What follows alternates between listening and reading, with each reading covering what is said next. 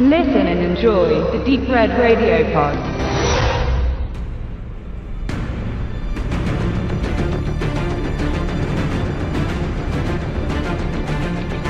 Wenigen zeitgenössischen Filmemachern wird mehr Hohn entgegengebracht als Michael Bay. Seine Filme seien inhaltsleer, kindisch, zu bunt, zu schnell, zu beweglich, zu unlogisch, zu teuer für Trash. Na und?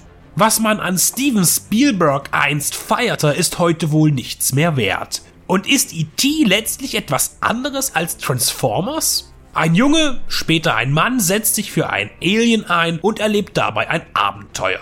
Natürlich sind die zu vergleichenden Beispiele provokant gewählt und liegen in ihrer Emotionalität weit auseinander, aber im Kern bleibt es doch das gleiche Thema. Am Ende ist diese Gegenüberstellung ohnehin irrelevant, denn Spielberg produziert schließlich auch die Transformers-Reihe, da er selbst ein Liebhaber der sich verwandelnden Spielzeugfiguren ist.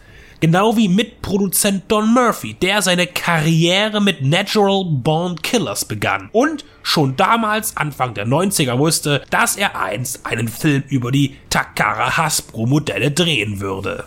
Nun kann man von Michael Bay halten, was man möchte, aber er hat für mehr auf der Haben als auf der Sollseite in den Geldtöpfen Hollywoods gesorgt, was bedeutet, dass er eine Relevanz hat. Und mit dem fünften Transformers The Last Night beweist er das in vollem Maße.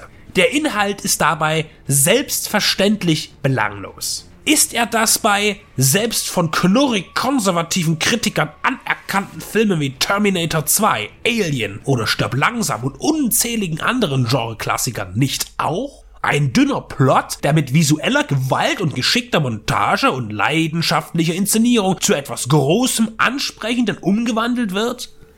Erneut kämpfen die guten Autobots gegen die bösen Decepticons. Die Menschen wiederum gegen beide außerirdische Rassen, die die Erde durch ihre Anwesenheit bedrohen, obgleich ihrer verschiedenen Absichten. Hinzu kommt die Transformer-Göttin Quintessa, die Optimus Prime das mechanische Gehirn wäscht und ihn auf den blauen Planeten loslässt, um ihn in New Cybertron umzuwandeln, was alles irdische Leben vernichten würde. Wer mit den ganzen Begrifflichkeiten und Namen gerade nicht zurechtkommt, ist neu in diesem Universum und hat an dieser Stelle Pech. Mit dem Urschleim fangen wir jetzt gar nicht erst an.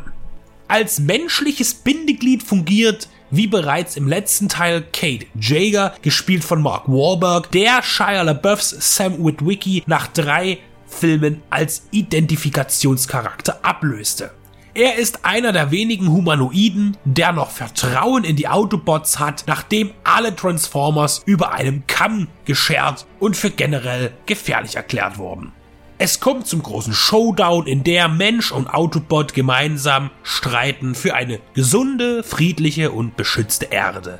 Danke waren es zuvor die Dinosaurier, die als neues Element Frischluft zuführen sollte. So verstrickt man nun die technologischen Weltallriesen mit der Artussage und deren Helden Merlin und Co. Damit dürfte klar sein, was es mit dem Titel The Last Night auf sich hat.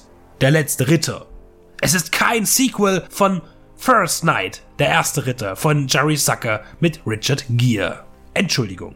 Und jetzt kommen wir zum Eigentlichen, zu dem, was den neuen Transformers gut macht. Er ist der beste Actionfilm seit langem. Er hat bessere und mehr Pyro-Effekte als alle Expendables-Filme zusammen. Er verbindet die reale Action hervorragend mit den Computertricks, ist zudem wie wir es von Bay und seinem Team gewohnt sind, bestens ausgeleuchtet und dramatisch heroisch in Szene gesetzt. Staub, Funken und Trümmer in Zeitlupe optimal und pittoresk eingefangen. Was das CGI angeht, schlägt Transformers die immer belangloser werdenden programmierten Wesen, Figuren, Landschaften, Hintergründe der Marvel- und DC-Verfilmungen, ausgenommen Guardians of the Galaxy, aber was für jeweils mehr als 150 Millionen Dollar beispielsweise bei Wonder Woman oder Thor Ragnarök zu sehen war, ist einfach nur peinlich. Keine Details, keinen Respekt vor dem, was hinter dem Fokus geschieht. Transformers The Last Night ist im Ernst bestes technisches Kino unserer Zeit. Egal wo man hinsieht,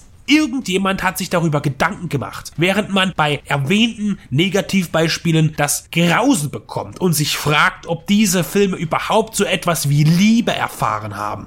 Fluch der Karibik, Dead Man Tell No Lies, ist ein weiteres gutes Beispiel für miserable CGI-Effekte trotz Riesenbudget. Und hier heißt es nicht vom ersten Blick verzaubern lassen, sondern das Gesamte betrachten, auch den Hintergrund. Denn das ist wichtig für das Gesamtbild.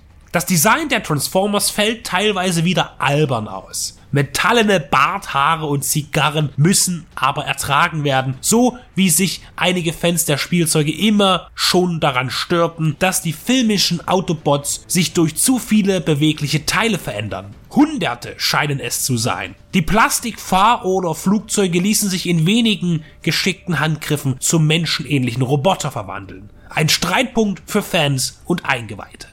Natürlich sind die bedeutungsschwangeren One-Liner und Motivationsreden von Optimus Prime immer noch eine hanebüchende Parodie auf William Wallace. Und der monumentale Score von Stevie Jablonski ist so aufmarschierend, dass man selbst invasorische Gedanken bekommt. Und wieder ist es die hektische Erzählung mit vereinzelten humoresken Ausbrüchen dirigiert. Aber all das führt letztlich zu einem zweieinhalbstündigen Vergnügen. Und wenn sich dabei jemand langweilen sollte, dann ist ihm nicht mehr zu helfen.